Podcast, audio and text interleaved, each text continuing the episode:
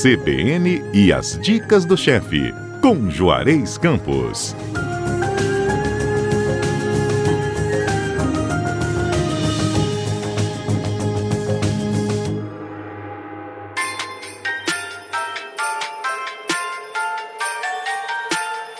Bom dia, Juarez. Bom dia, Fernanda. É dezembro e nos nossos sábados a gente já vem dedicando aqui um tempinho para o nosso ouvinte se organizando para a celebração do Natal, não é mesmo? Exatamente. Receitas para o prato principal, para entradinhas e também para sobremesa. Ó, oh, que particularmente eu acho que é a melhor parte. É, é na verdade, é, eu assim, eu não sou muito bom de sobremesa, né? Então eu capto receitas uh, que sejam muito simples, de fácil de execução para a dona de casa não ficar presa a muita coisa. Geralmente, Natal tem duas, três sobremesas, né? Essa daqui é muito fácil, porque é toda feita no liquidificador. E pudim, você conhece alguém que não gosta de pudim? Não, não conheço. Também não conheço. E pudim de nozes, ah, então, que a sua é dica um de hoje de é maravilhoso.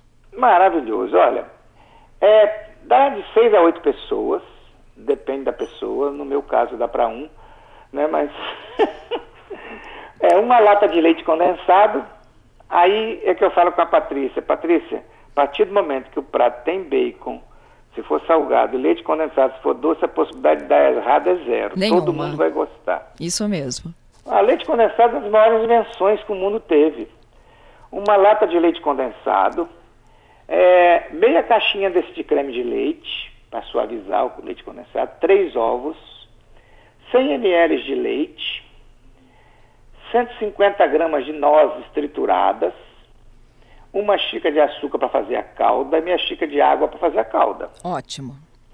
Aí você bate o liquidificador, como se faz um pudim normal.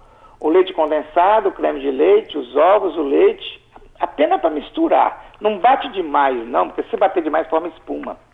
E a espuma faz o furinho. Por mais bonito que seja o pudim com furinho, ele perde a textura quando tem furinho. Então você só bate só para misturar. Olha, certo? essa eu não sabia, Juarez.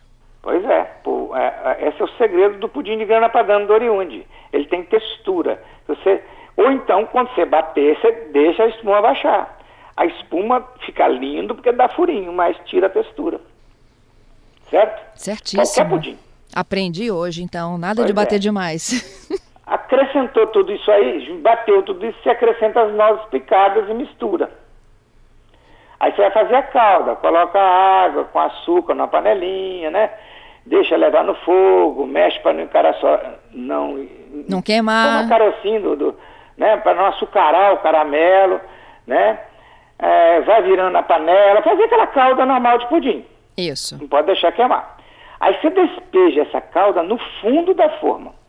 Não precisa passar nas laterais não, só no fundo. Tá? Tá. Aí deixa esfriar que eu quero um caramelo. Ah, eu nunca deixei esfriar. Deixa esfriar. Aí você pega essa massa do pudim e coloca sobre a calda depois de fria. O que que acontece? Essa calda ela vai vitrificar em cima, vai ficar caramelizado, entendeu? Entendi. Aí você despeja esse, esse, esse molho do pudim por cima, cobre com papel alumínio e assa em banho-maria em torno de 180, 200 graus, em torno de 50 minutos Agora, como varia de forno para forno, tem que ficar esperto até você espetar um palito ele sair limpinho. Isso, ele está cozido, né? Deixa esfriar e desenforma. Se precisar, aquece um pouquinho o fundo da forma para soltar, tá certo? Uhum. Porque aí quando você aquecer um pouquinho também, esse caramelo vai derreter um pouquinho e vai cobrir o seu pudim depois com essa calda, mas ele vai ficar na base lá de cima. Aí você pode enfeitar com as nozes inteiras, como você quiser. É, é uma sobremesa muito simples e muito gostosa. Muito gostosa. Pois é, Juarez, e já que você tocou no assunto aí do seu pudim carro-chefe de grana padano, vamos falar um pouquinho para os nossos ouvintes. Quem não teve ainda a oportunidade de experimentar, gente, é imperdível. Pode é, até falar, um meu Deus. Né? Eu te falei, né? Como é que uma coisa combina com a outra? Combina, gente, e é bom demais. Teve um período que eu ia todo mês de setembro para a Itália, uns quatro anos, é, dar umas, passar lá um período dando umas aulas de cozinha italiana, cozinhando com os alunos lá. eu ia com o pessoal do MEPS, que é uma escola interessantíssima de cozinha, que pouca gente conhece, curso técnico, que tem em Anchieta.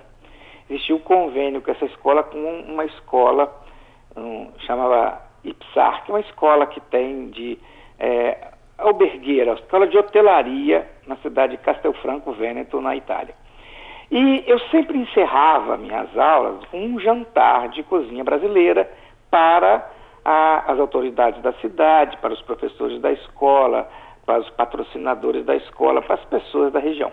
E sempre fazia comida brasileira. Um dia eu falei, quer saber? Vou fazer o pudim da minha mãe, pudim de queijo da minha mãe. Porque é, não tem isso fora do Brasil.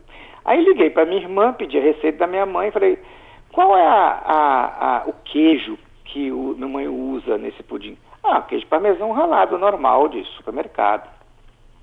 Aí cheguei na escola, falei, qual o queijo ralado mais simples que vocês têm aqui? Grana Padano. Que chique, né? Ela é a região do Grana Padano, né? Tem grana padano aí. Então, para eles, o grana padano, que é muito caro para nós, eles usam como queijo ralado.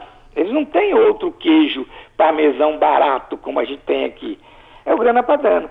Aí eu fiz o pudim com grana padano. E é, eu percebi, isso eu sabia que minha mãe tinha me falado sobre essa história da espuma. Com grana padano você tem que processar bem, bastante, para ele desfazer mesmo, né? E aí tomava aquela espuma, deixava a espuma riar, tirava o excesso de espuma e assava. Menina, o grana padano, ele tem, ele é ligeiramente salgado, então o pudim não fica doce demais, primeiro. Segundo, ele dá uma textura, por ser um queijo de qualidade, então ele derrete bem no meio, mas ele é meio arenoso, então ele dá uma textura meio granulada, por isso chama grana padano. E com esse pudim, na época que tinha a, prazer, a, a, a, Gazeta, tinha os prêmios aí, da, eu ganhei o melhor sobremesa da cidade durante muito, muitos anos. E hoje chegou o um momento que ele virou a concurso, ele não podia mais competir. E é um sucesso do Oriunde até hoje, talvez o prato do Oriunde mais copiado também. Mas é muito bom, muito bom. É delicioso, ó. E para que a gente pudesse adaptar um pouco essa receita da nozes, só substituir a nozes pelo grana padano? Sim, mas eu não lembro de cabeça agora a quantidade. Mas é igual, você pega uma receita, é porque na verdade essa receita do pudim de nozes não é exatamente a receita da minha mãe. A receita da minha mãe não leva creme de leite. Só leva leite condensado, leite e ovos. Eu não lembro a medida de cabeça, mas qualquer receita de pudim de queijo que você tiver em casa, tradicional da sua família, você tira o, o parmesão normal e bota o grana padano. Não precisa ser o importado, ao contrário. O grana padano nacional, ele é mais novo, então ele fica mais gostoso ainda do que o importado. E ele é menos salgado do que o importado. Um pudim de queijo que você pode achar aí em qualquer lugar, internet, qualquer lugar. Eu não me lembro da cabeça, eu, não faço mais, né? Só mando fazer. Esse é o problema do chefe. Você cozinha cada vez menos, você acaba esquecendo os, os, números das receitas. Você sabe os ingredientes, mas não sabe os pesos mais, né? Mas é simples, é muito fácil fazer. Exatamente assim. Pega um pudim de queijo normal, uma receita tradicional de família, tira o queijo e bota a grana para dar no ralado, tira a espuma, como eu falei, e assa em fogo baixinho e pronto, tá pronto. Tá pronto, certo? é imperdível. Olha, a receita de hoje do nosso pudim de nozes também no nosso site cbnvitoria.com.br ou na sua plataforma preferida de podcast é fazer. Nossa, vai adorar e mandar foto pra gente. Se mandar a foto da, na sua ceia de Natal, nós vamos adorar mais ainda. Isso aí. Não é? Isso mesmo. Obrigada, chefe. Até Obrigado, o próximo um sábado. Para todos os nossos ouvintes.